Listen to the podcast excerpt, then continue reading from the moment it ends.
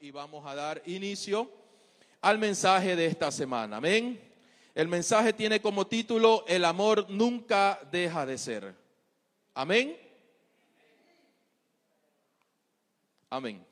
El amor nunca deja de ser. Así que yo les invito, por favor, que abran su Biblia en Primera de Corintios, capítulo 13, del versículo 2 al 8. Primera de Corintios, capítulo 13, del versículo 2 al 8. Amén. Así que me ayudan por favor con un fuerte amén cuando todos estemos ahí y poder continuar con la enseñanza. Primera de Corintios capítulo 13 del versículo 2 al 8. ¿Sí? Pueden sacar su Biblia en físico, virtual, como, como ustedes vean más, más rápido a mí. Entonces, eh, su palabra la leemos en nombre del Padre, de su Santo Espíritu de nuestro Señor, que está presente en todo tiempo. Amén. Dice la palabra del Señor, y si tuviese profecía y entendiese todos los misterios y toda ciencia, y si tuviese toda la fe, de tal manera que trasladase los montes y no tengo amor, nada soy.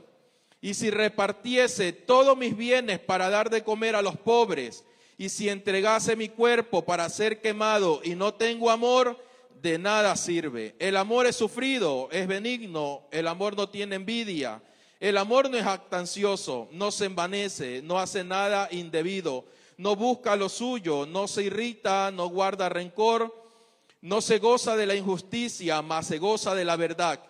Todo lo sufre, todo lo cree, todo lo espera, todo lo soporta. El amor nunca deja de ser pero las profecías se acabarán y cesarán las lenguas y la ciencia acabará. El amor dice que nunca deja de ser. Amén. El apóstol Pablo cuando se dirige a los corintios, se dirige en medio de una situación caótica donde unos se levantaban a conspirar, a pelearse, a, qué sé yo, a competir con las demás personas.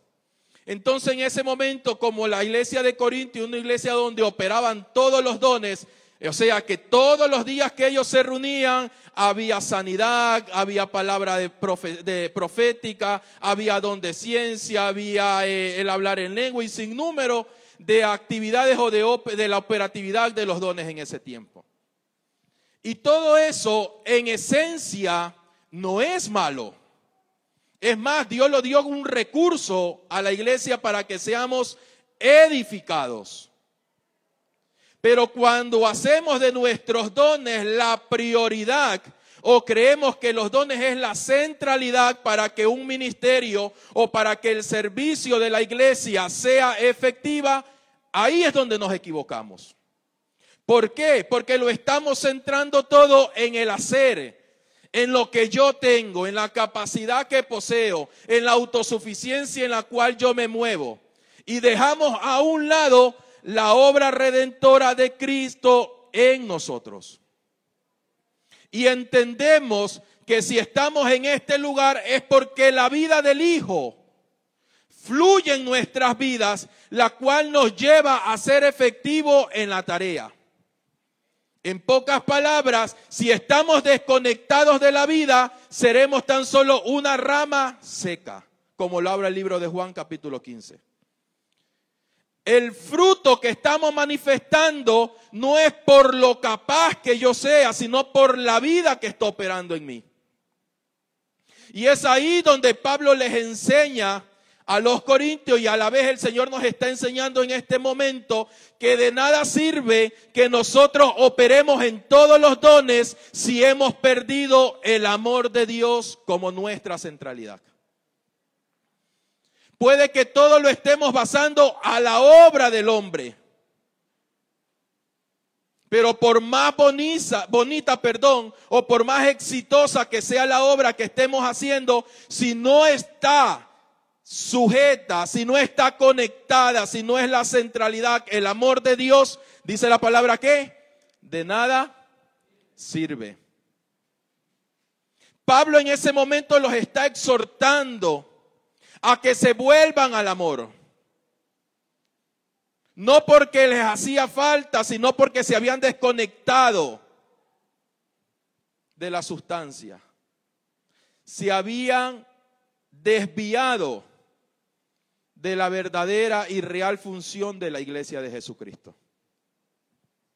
Es ahí cuando nosotros cometemos el error de hacernos codependiente a cosas. Es ahí cuando comenzamos a cometer el error de creer que nuestro crecimiento está por lo que hacemos. Es ahí donde comenzamos a tener el error o a cometer el error de, que creer, de creer que nuestra madurez está en lo mucho que hagamos. Y nos hemos apartado o en el camino damos un paso a un costado y, y, comenzamos a seguir nuestros propios pensamientos.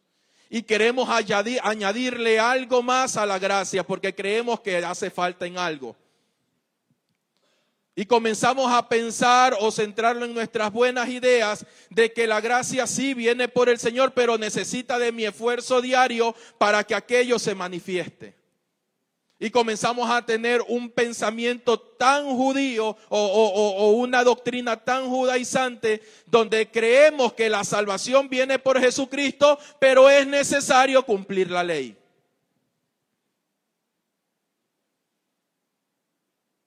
Y cuando comenzamos a operar en ese pensamiento, lo único que estamos haciendo es anulando la cruz de Jesucristo en nuestras vidas. En ese momento Pablo comienza a darle una enseñanza magistral, que aunque muchos de ellos se quisieron levantar en contra de lo que Pablo estaba enseñando, ¿Por qué se quisieron levantar? Porque estaba Pablo a través de la enseñanza rompiendo toda tensión sobre el hombre. A veces nosotros queremos enseñar, y digo nosotros porque cometemos a veces error, queremos enseñar o queremos manifestar el don que se nos ha sido entregado para que la atención esté sobre nosotros. A veces enseñamos tan magistralmente que, que queremos que la gente ponga su mirada en nosotros.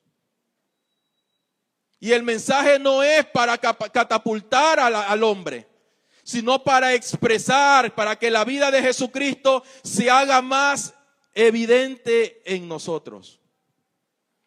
Pablo dice, he vuelto nuevamente a tener dolores de parto, pero es hasta que Cristo sea formado en ustedes.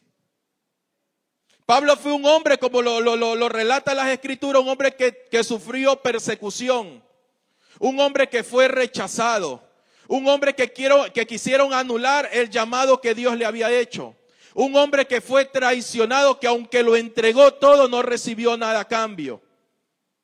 Este mismo hombre que recibió cada uno de este tipo de padecimientos es el quien nos está enseñando que aunque él se desgaste y dé su amor a los demás, aunque no recibe ese mismo amor, su asignación tiene que ser íntegra. Dar a conocer a Jesucristo. Modelar la vida de nuestro Señor a aquellas personas que necesitan entender su llamado, su asignación. Porque la única manera como lo vamos a entender es cuando Cristo sea más evidente en nosotros. Ahí es donde vamos a entender que no hemos sido llamados para, para cumplir o estar en una posición, sino que hemos sido llamados para hacer su voluntad. Cuando entendemos, entendemos que nuestro llamado es celestial, dejamos de pelear por cosas terrenales. Dejamos, dejamos de, de querer interesarnos el título o el nombre que nos pongan. Porque no somos nosotros. Es su vida a través de nosotros. Pablo le explica y les dice que es hasta que todos lleguen al pleno conocimiento de Dios. Pablo les dice, he sido llamado como apóstol de Jesucristo para los gentiles. Aquellas personas que los rechazaban, aquellas personas que no creían en el llamado, ahí los puso el Señor. Pueden que en su momento, en algún momento de nuestras vidas, hemos estado en un lugar donde nadie nos nadie quiere que estemos. Pero es ahí donde el Señor ha permitido, es ahí donde el Señor nos ha puesto para qué? Para que Él se ha dado a conocer.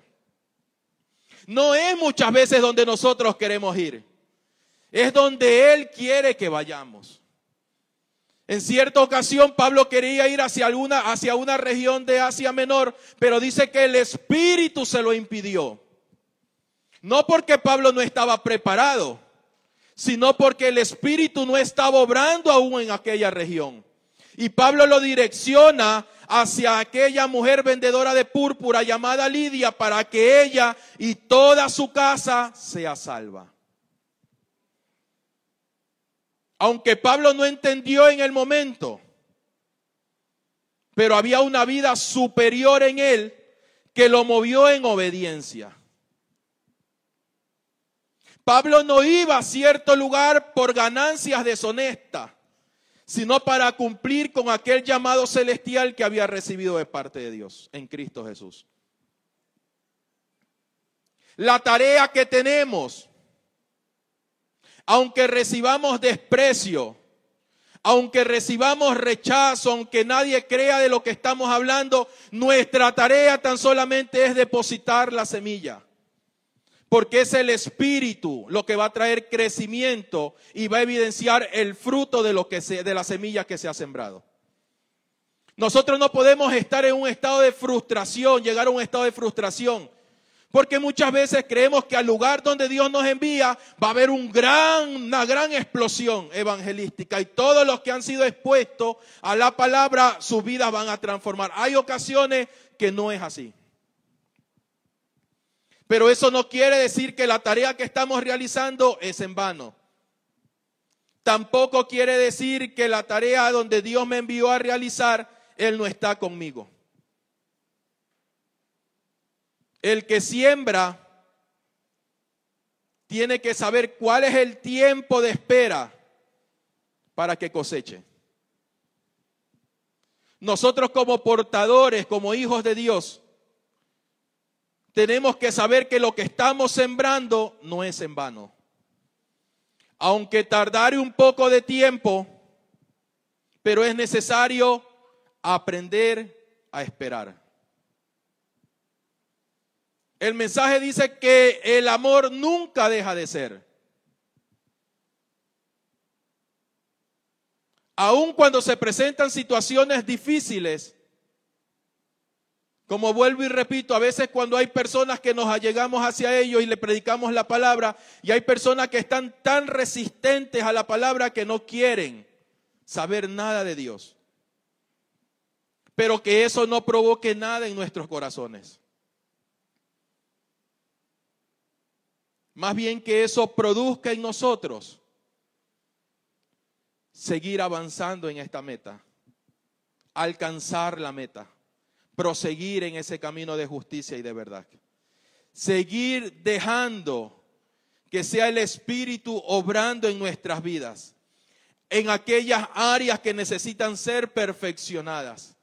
Señor, se me hace difícil predicarle a X persona porque siempre cuando le voy a hablar se termina yendo. ¿Por qué mejor no decirle, Señor, enséñame a amar a aquella persona aunque me rechace? Señor, enséñame a recibir a, ese nuevo, a esa nueva persona que llega a este lugar, aunque sea un poco apática. Porque no depende de nosotros cuestionar ni evaluar a nadie.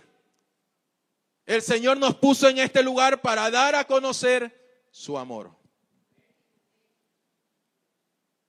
Que cada vez que nos, veamos confrontados con aquella área débil de nuestras vidas, es cuando más nos hagamos dependientes de Dios.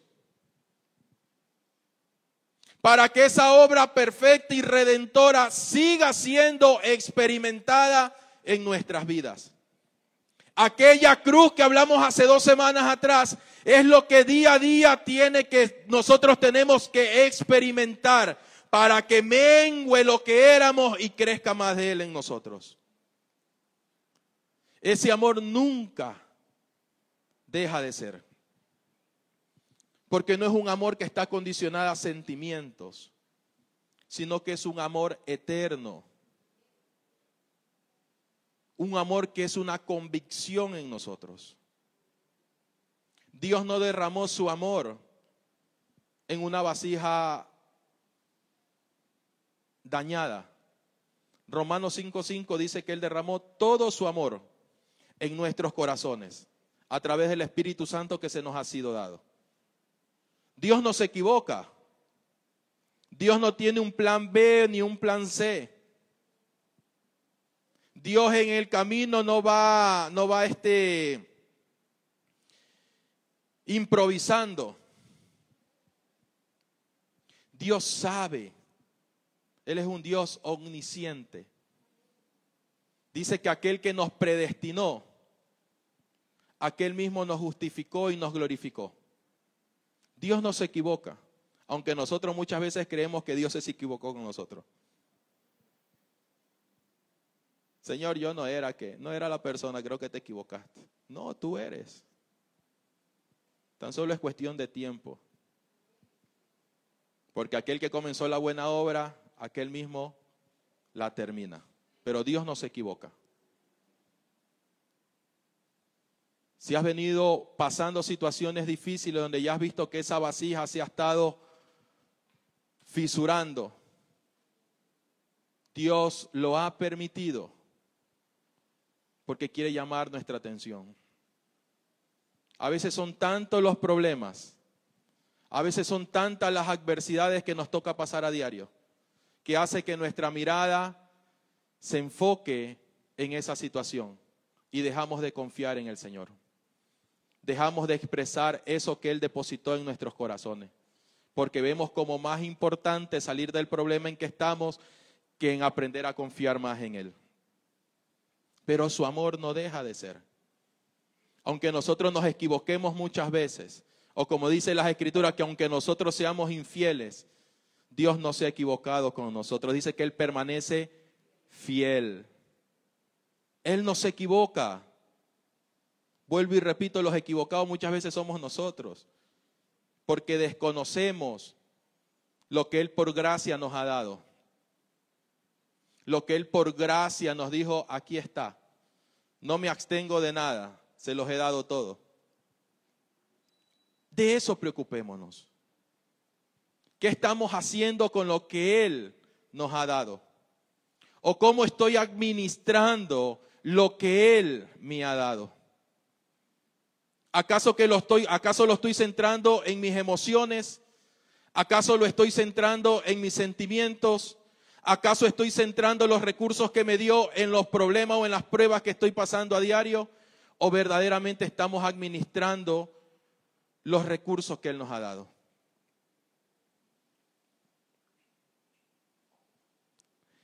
El amor debe acompañar a esa inteligencia. Esta es la triste condición en que, se, en que muchas veces nos encontramos algunos cristianos en la actualidad tienen un conocimiento de la Biblia, una comprensión de, la verdadera, de las verdades de la Biblia, pero demuestran tener falta de amor. El Señor dice que podemos tener fe, aún hasta para mover una montaña de un lugar a otro. Que podemos tener disposición de entregar nuestro cuerpo para ser quemado. Sacrificio pero no tenemos amor. Todo lo hacemos desde una circunstancia. Todo lo hacemos desde una desesperación.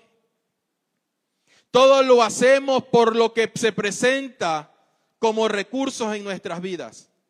Pero si cada una de aquellas cosas no parte del amor, de nada sirve. De nada sirve que pongamos nuestras manos sobre los enfermos en el nombre del Señor y sean sanos. De nada sirve que andemos por la vida profetizando. De nada sirve que lo que emprendamos prospere. Si no hay amor, tan solo quedó en obras. Pero si verdaderamente entiendo que no doy de lo que me, de lo que, de lo que me sobra, sino de lo, le doy de lo que tengo, sin importarme compartir de lo que Dios me ha dado, hay amor. El Padre dice que dio la vida de su Hijo. No la dio en parte. Dice que Él se despojó para que todos nosotros alcancemos y disfrutemos esa gloriosa salvación. Él nos lo dio por porción. Él no nos dijo que si te portas bien, te voy a extender la salvación. Ni tampoco nos dijo, bueno, tú no eres apto para la salvación porque tienes muchos pecados. Dice que Él se entregó por amor. Si siendo pecadores y estando destituidos de su gloria, dice que Él se entregó por amor. Ahora, ¿cuánto más que somos sus hijos? ¿Cuántos más que en el Hijo nos ha dado todo? ¿Qué nos está impidiendo? Que en medio de la función que estamos realizando como cuerpo de Cristo, lo hagamos desde el amor. No es que yo invito a fulano de tal que venga a la congregación porque de esa manera la gente va a darse cuenta que estoy dando fruto.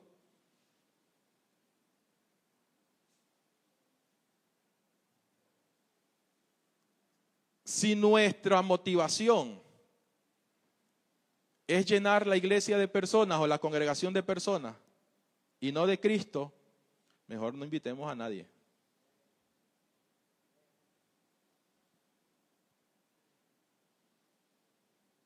De nada sirve que yo venga con 5 o 10. Si tan solo voy a decir, usemos como ejemplo, pastor de jóvenes, aquí le dejo 5 o 10 jóvenes, ahí haga usted como usted crea con ellos.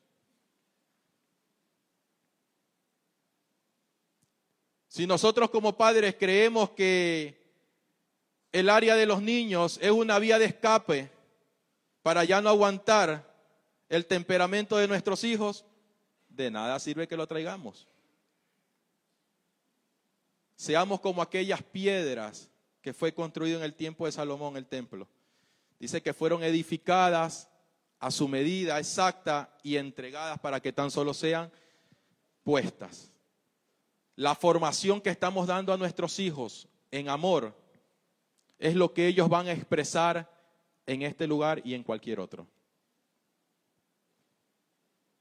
Aunque nuestros hijos a veces no quieran soportar esa disciplina, digámoslo así, que le ponemos, que eso no nos desestabilice para seguirlos formando en amor. De nada sirve que nosotros le contemos a nuestros hijos cuántas obras hicimos para Dios. Pero si no estamos expresando el amor de Dios en el hogar, de nada sirve.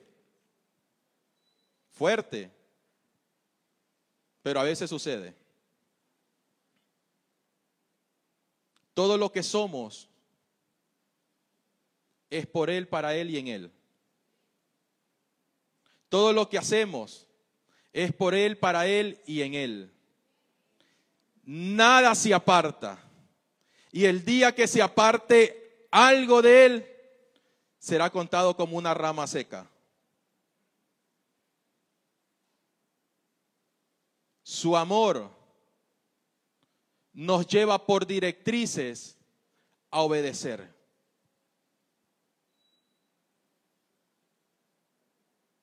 Que nuestros talentos, nuestros dones, no, no nos limite a expresar su amor.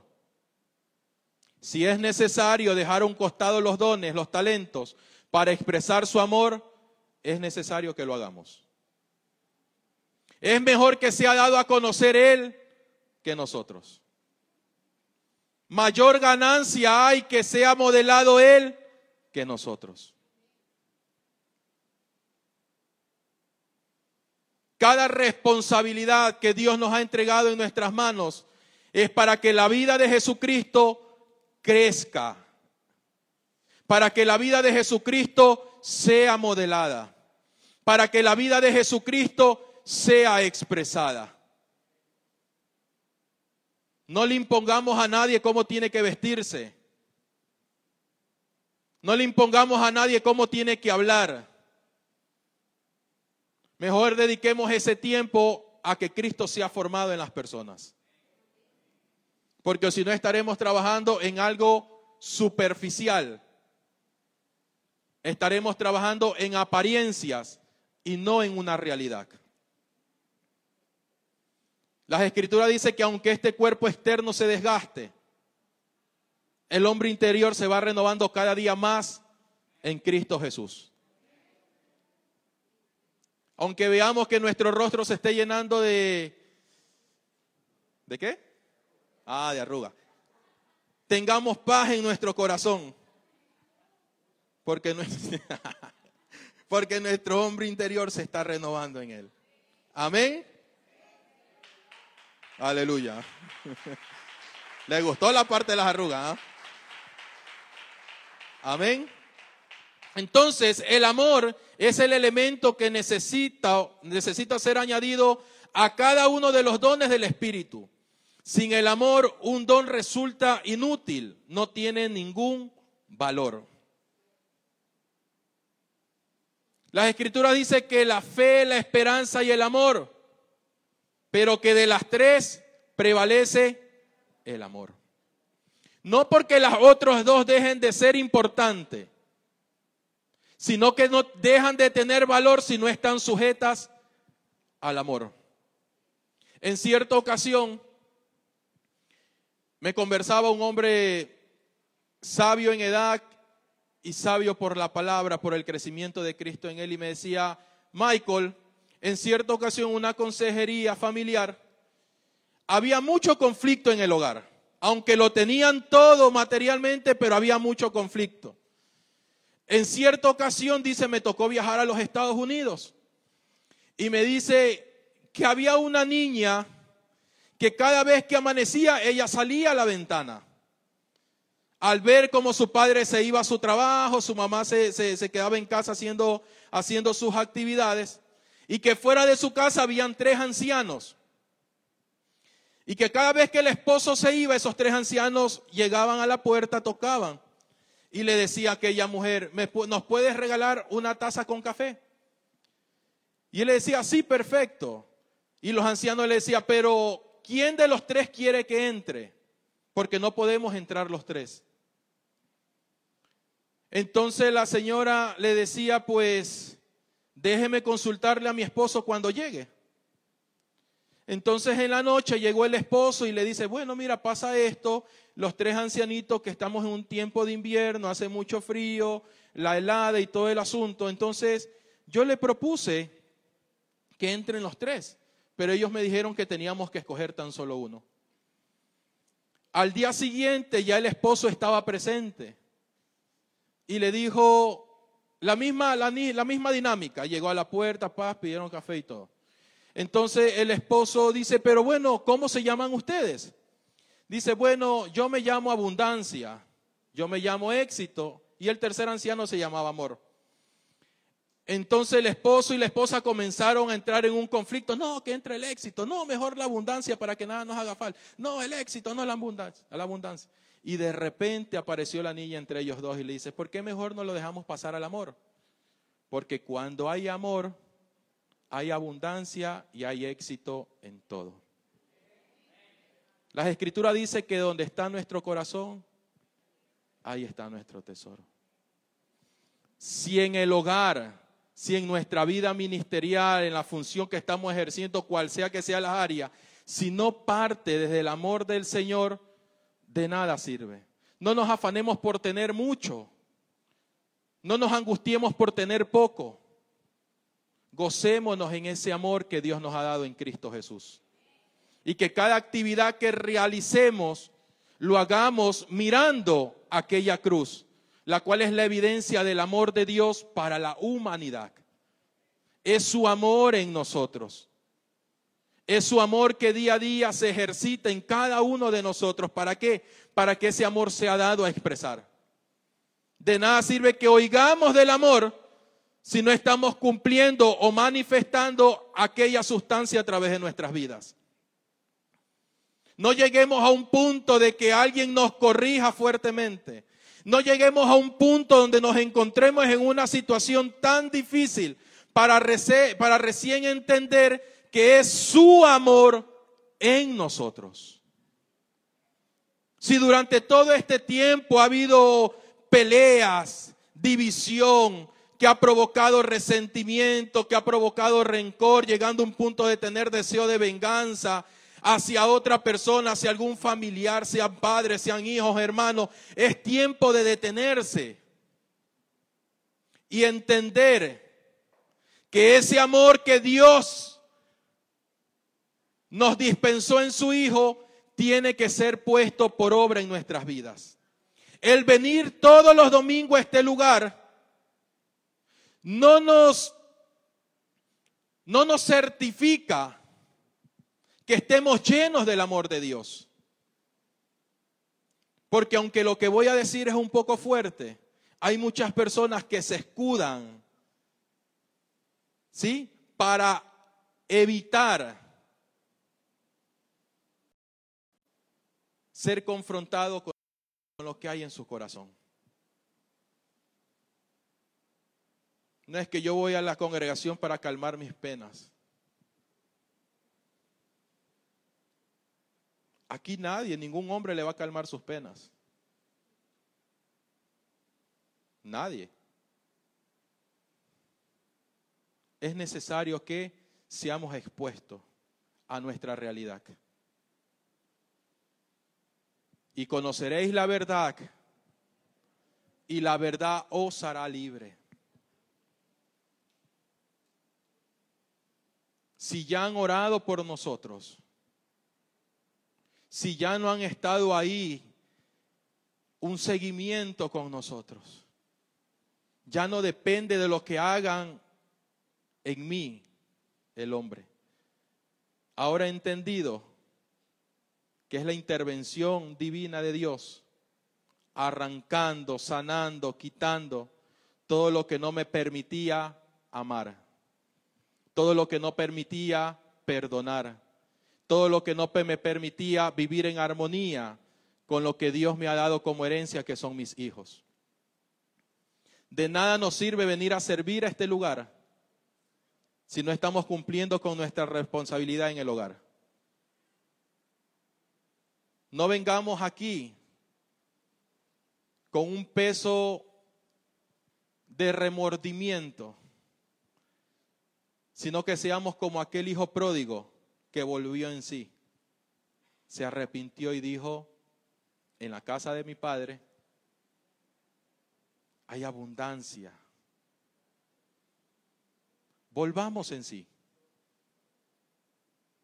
Reconozcamos que si hemos estado equivocados en algo,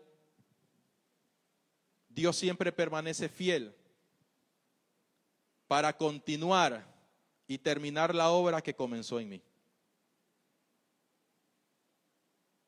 No aparentemos a través de dones y talentos.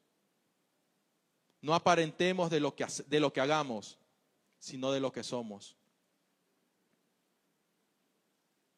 Que su amor, el cual no deja de ser, se evidencie cada día en nuestras vidas.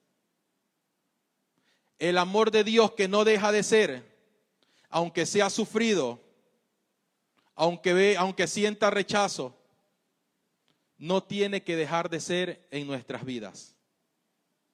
Que lo que Dios me ha encomendado, lo cuide, lo proteja, lo llene de su amor, para que el día que nos presentemos ante Él, le digamos, Señor, todo lo que me diste, nada se perdió.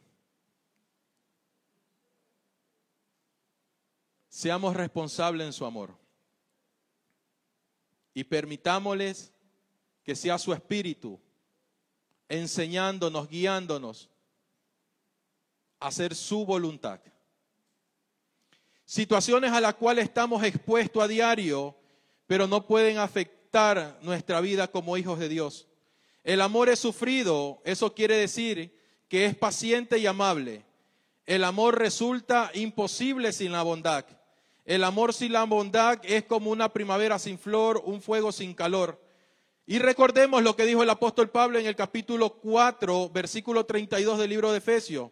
Dice, antes sed bondadosos unos con otros, misericordiosos, perdonándoos unos a otros, como también os perdonó a vosotros Dios en Cristo Jesús. Que su acto de amor sea reflejado a través de nuestras vidas. Que no tan solo como decía mi abuelita, que las enseñanzas te entren por un oído y salgan por otro, sino que la palabra se haga vida. Que la palabra se accione en cada uno de nosotros. Que esa palabra comience a arrancar, a destruir, a desbaratar todo lo que no es de Dios. Y que la misma palabra sea edificando, construyendo, afirmando lo que el Señor ha depositado en nosotros. Recordemos la palabra que dijo el apóstol Pablo, que la autoridad que había recibido no era para destruir a nadie, que los dones que había recibido no era para destruir a nadie, aunque es necesario a veces hablar con firmeza, pero no es para destruir, porque después de la exhortación viene el consuelo de parte del Espíritu. Todo lo que enseñemos o todo lo que manifestemos, aunque sea necesario hablarlo con firmeza, con autoridad, pero que no tenga un mensaje central que la destrucción. La palabra del Señor dice, exhortaos, considerándonos a nosotros mismos. Toda acción que, que hagamos vamos a entender que va a tener una reacción. Y mire lo que dice en 2 de Corintios 15, perdón, 12, 15. El apóstol Pablo dice, "Y yo con el mayor placer gastaré lo mío, y aún yo mismo me gastaré del todo por amor de vuestras almas, aunque amando más, sea amado menos." Difícil esa situación.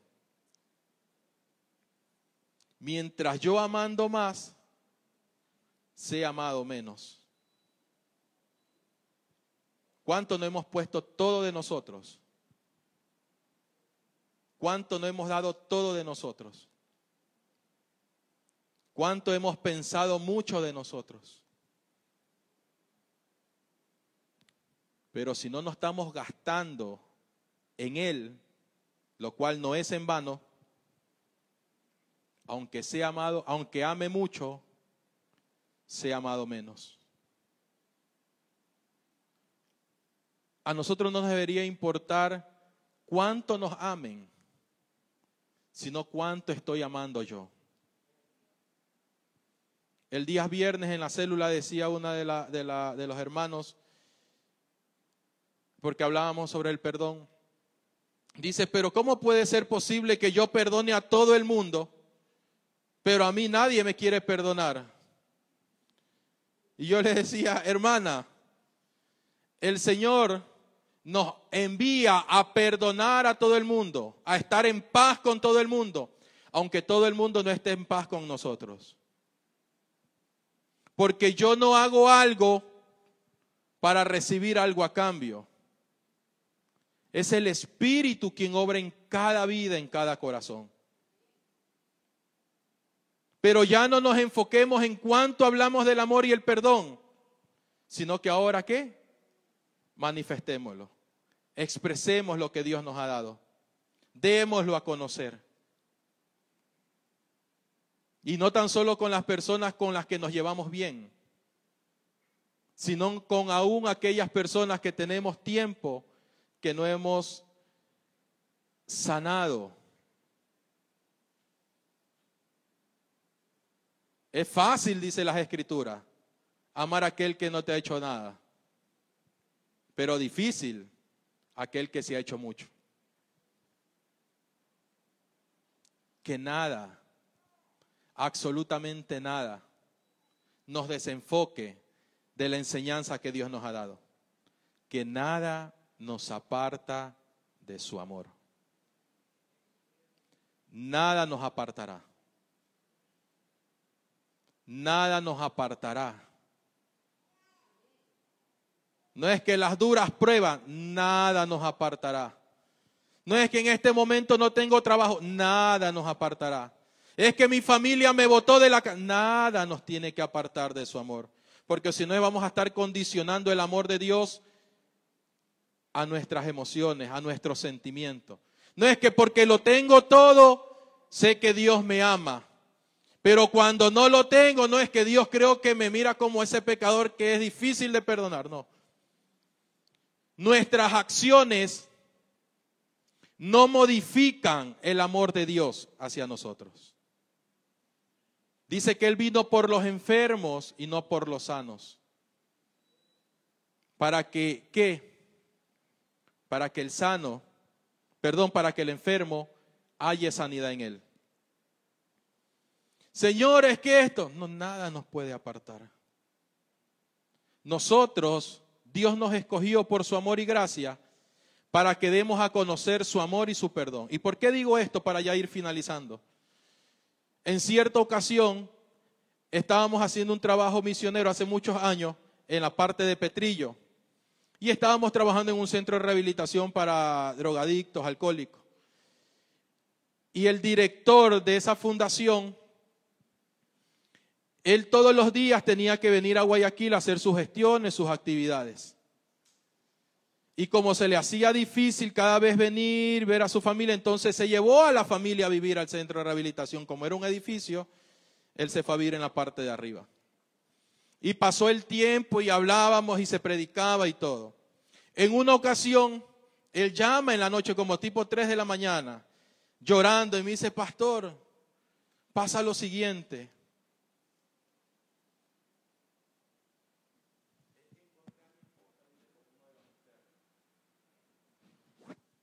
Yo cómo podía exigirle a él que perdone. O cómo yo le podía decir a él ¿Sabe qué? Perdona porque a eso nos llama el Señor. Sí, nos llama a eso. Nosotros tenemos que presentar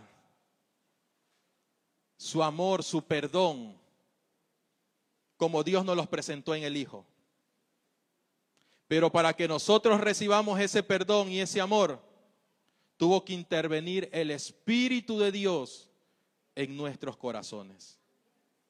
Yo no le podía decir aquello porque no estaba en sus zapatos, pero sí les podía extender a través de la medida de gracia que Dios ha dado para que Él perdone y ame en Cristo Jesús. Cuando nos encontremos en esa situación, no cometamos el error de exigirle a alguien que haga algo que no siente. Lo más sabio que podemos hacer es darle a conocer la vida del Hijo. Juan, cuando comienza a escribir las cartas, dice que se encontraba en un tiempo muy, pero muy polémico, donde había un grupo llamado de los gnósticos que estaban transversando el mensaje de Jesucristo. Y él recibe una palabra y todas las, cartas del Evangelio y las cartas de, de Juan las centran en el amor. Porque cuando nosotros damos a conocer el amor de Dios, todas las cosas se ordenan. En el principio todo estaba desordenado y vacío, pero la palabra que provenía de Dios ordenó todas las cosas.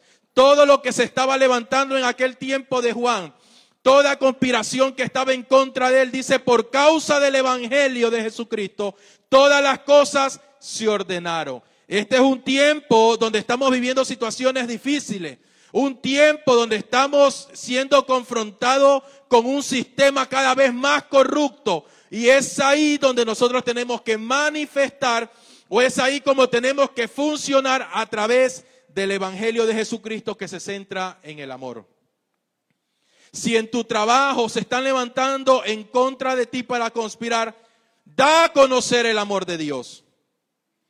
Si en el lugar o en el barrio, la ciudadela o el conjunto residencial donde vives se están levantando a conspirar en contra de ti, demos a conocer el amor de Dios. Porque dice la palabra del Señor que el mal se vence con el bien. No hagamos las cosas en nuestra fuerza. No hagamos como mejor nos conviene. Centremos todo en el amor de Dios. Digámosle, Señor, aunque se me es difícil amar, enséñame a amar como tú amas. Aunque se me es difícil mirar con buenos ojos a aquella persona, enséñame a mirar como tú miras. Porque el amor de Dios no deja de ser. El amor es sufrido, es benigno, el amor no tiene envidia, el amor no, no es jactancioso, no se envanece no hace nada indebido, no busca lo suyo, no se irrita, no guarda rencor, no se goza de la injusticia, sino que dice que se goza de la verdad. Aunque el amor todo lo sufre, todo lo espera, todo lo soporta, nunca deja de ser amor. Aunque este corazoncito muchas veces se quiera llenar de envidia, recordemos que es su amor en nosotros. Que el salmista David le dijo, Señor, pero ¿por qué el impío prospera? Un corazón que se estaba llenando de envidia. Que nada nos desenfoque, que nada nos aparte, que nada nos obstaculice para que sigamos ejerciendo esa función como hijo de Dios desde su amor. Si en casa ha estado pasando alguna situación difícil donde ese, ese amor se ha estado enfriando, démoslo a conocer al Hijo para que todas las cosas se ordenen.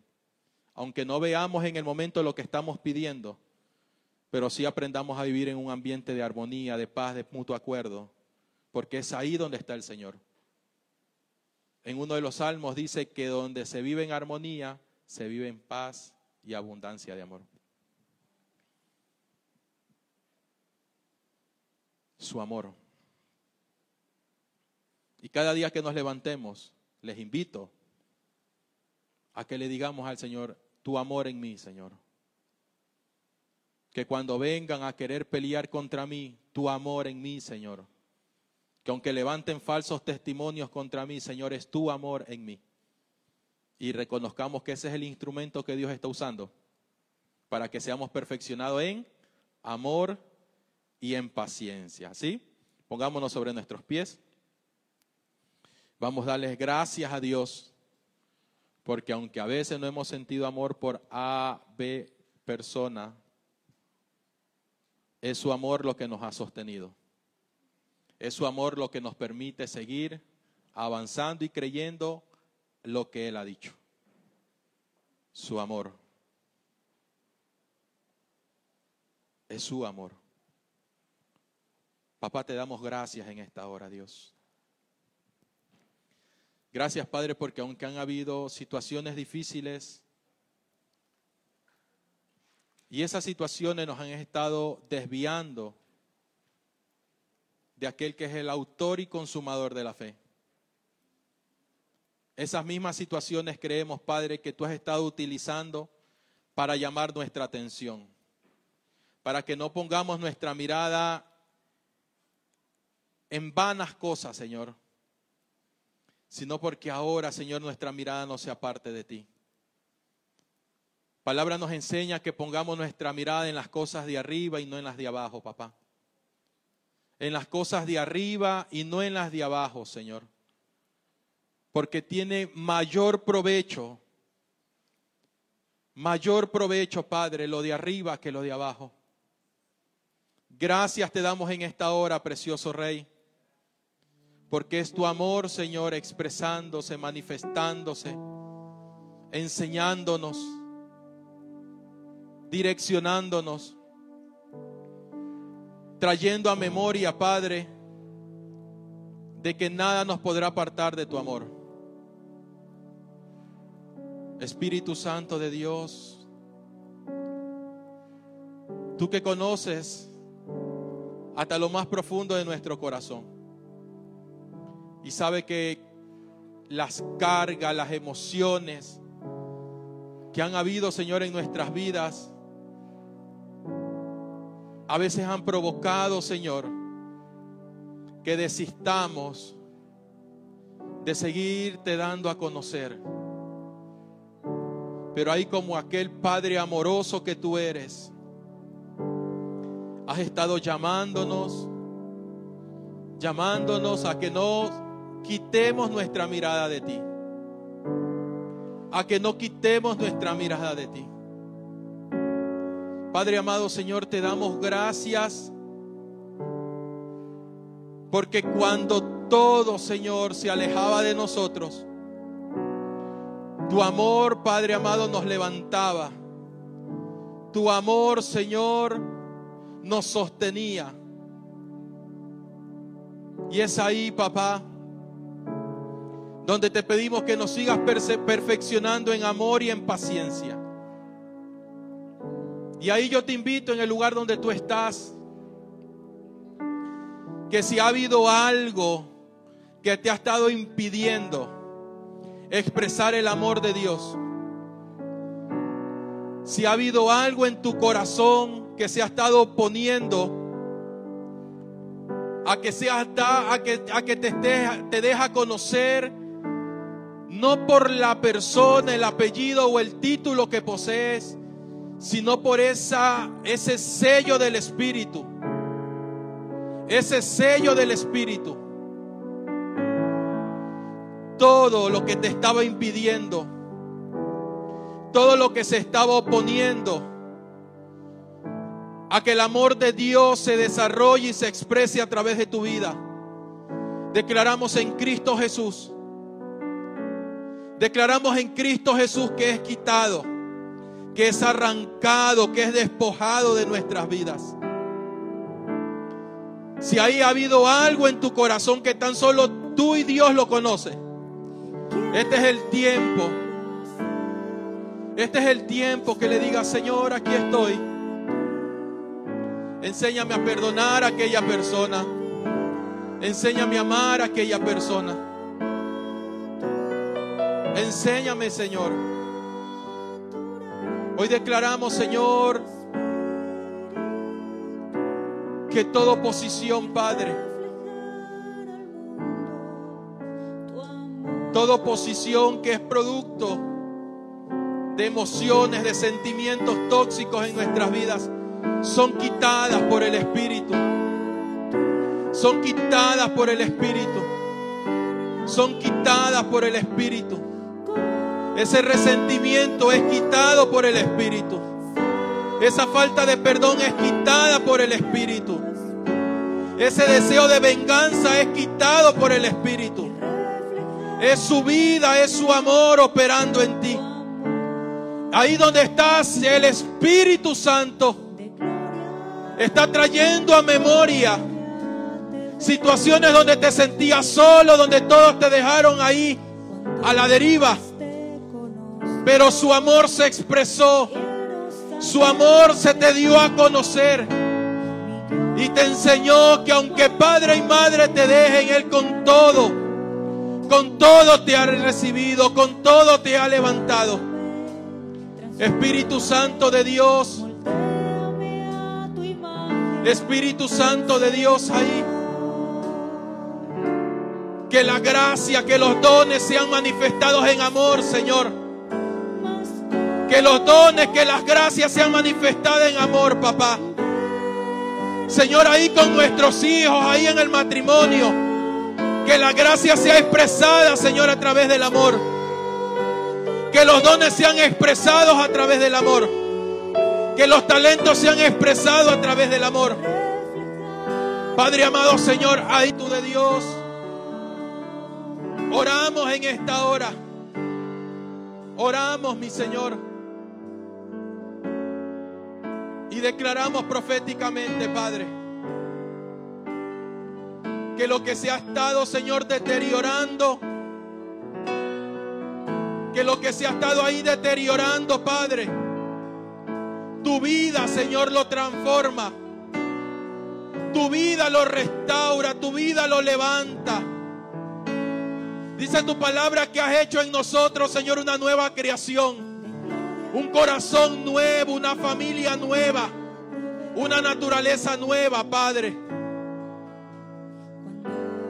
Precioso Rey, que cada palabra se evidencie y que toda, Señor, ausencia, Padre,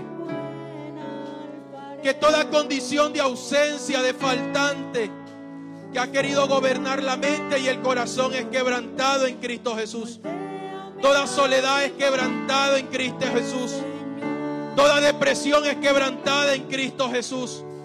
Todo abandono, todo rechazo es quebrantado en Cristo Jesús.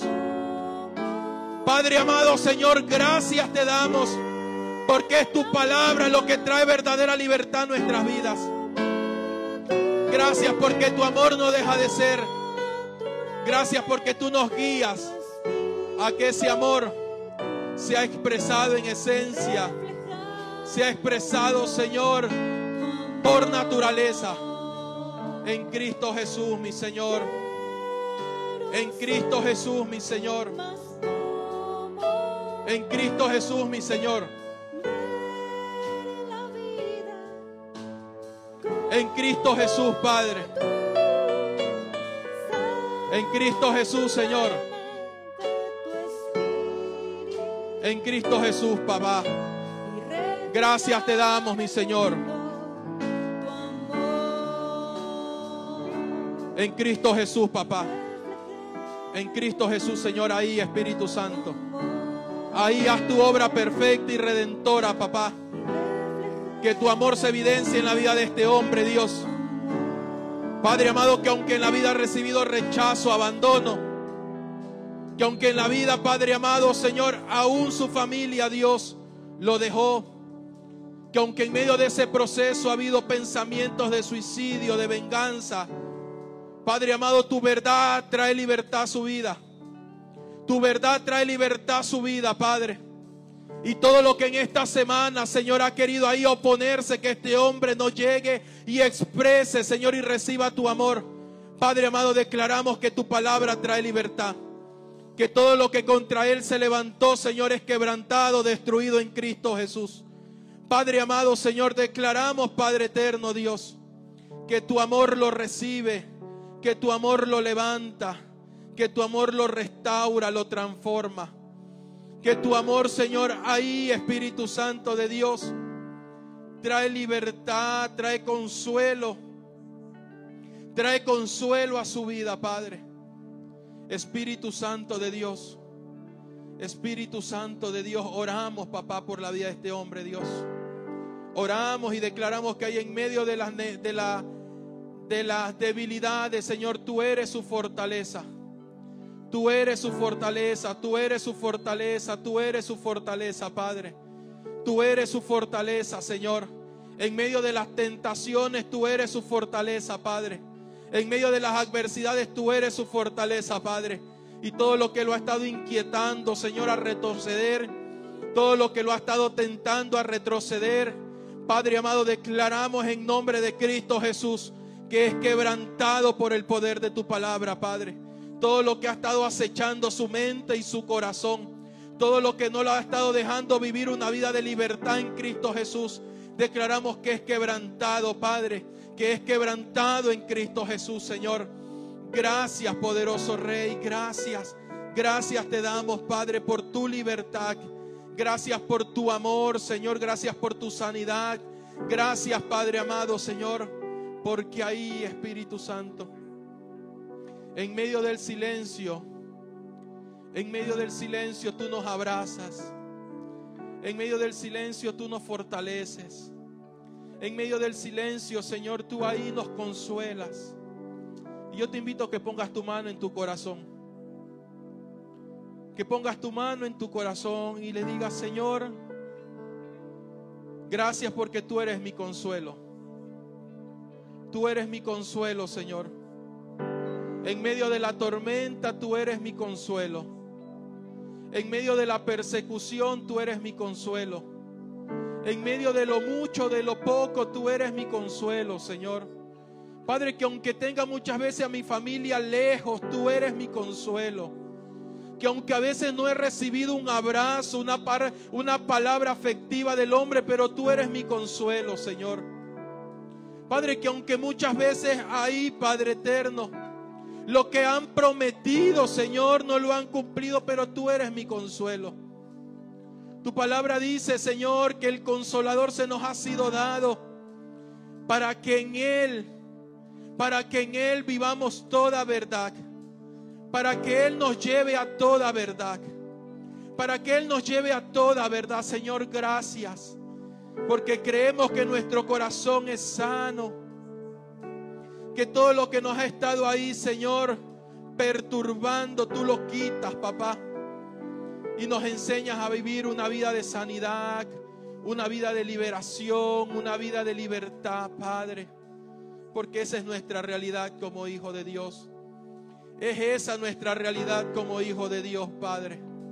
Es esa nuestra realidad como hijo de Dios. Tu palabra trae libertad, tu palabra trae consuelo, sanidad. Gracias porque hoy nos levantamos, Padre. Hoy nos levantamos a cumplir, a operar, a funcionar con un corazón sano. Hoy operamos, Señor, Padre amado, a través de los dones y los talentos. Padre amado, desde el amor que tú has derramado en nuestro corazón. Desde el amor que tú has derramado en nuestro corazón. Desde el amor que tú has derramado en nuestro corazón. Desde tu amor, Señor. Desde tu amor levantamos esta adoración. Desde tu amor levantamos esta alabanza de gratitud, Padre. Desde tu amor, Señor, gracias. Que sea tu vida perfeccionándose en nosotros. Que sea tu vida perfeccionándose en nosotros, Padre. En el nombre de Cristo Jesús. En el nombre de Cristo Jesús. En el nombre de Cristo Jesús. Busca una o dos personas que están a tu alrededor y dale un abrazo de parte de Dios. Busca a una o a dos personas que estén a tu alrededor y dale un abrazo de parte de Dios. Señor, úsame en tu amor. Ahí, este es el tiempo que Dios te está usando. Este es el tiempo que Dios te está usando para que, te para que se manifieste en amor a través de tu vida. Si quieres darle una palabra de parte de Dios, si quieres decirle cuánto Dios ama a aquella persona, acércate, acércate y dale tu amor. Dale tu amor, dale tu amor, Señor. Danos ahí esa expresión de tu amor, Padre. Esa expresión de tu amor, Señor. Esa expresión de tu amor, Padre. Esa expresión de tu amor, Señor. Esa expresión de tu amor, papá. Ahí, precioso Rey ese amor, Señor, de tu parte, Padre.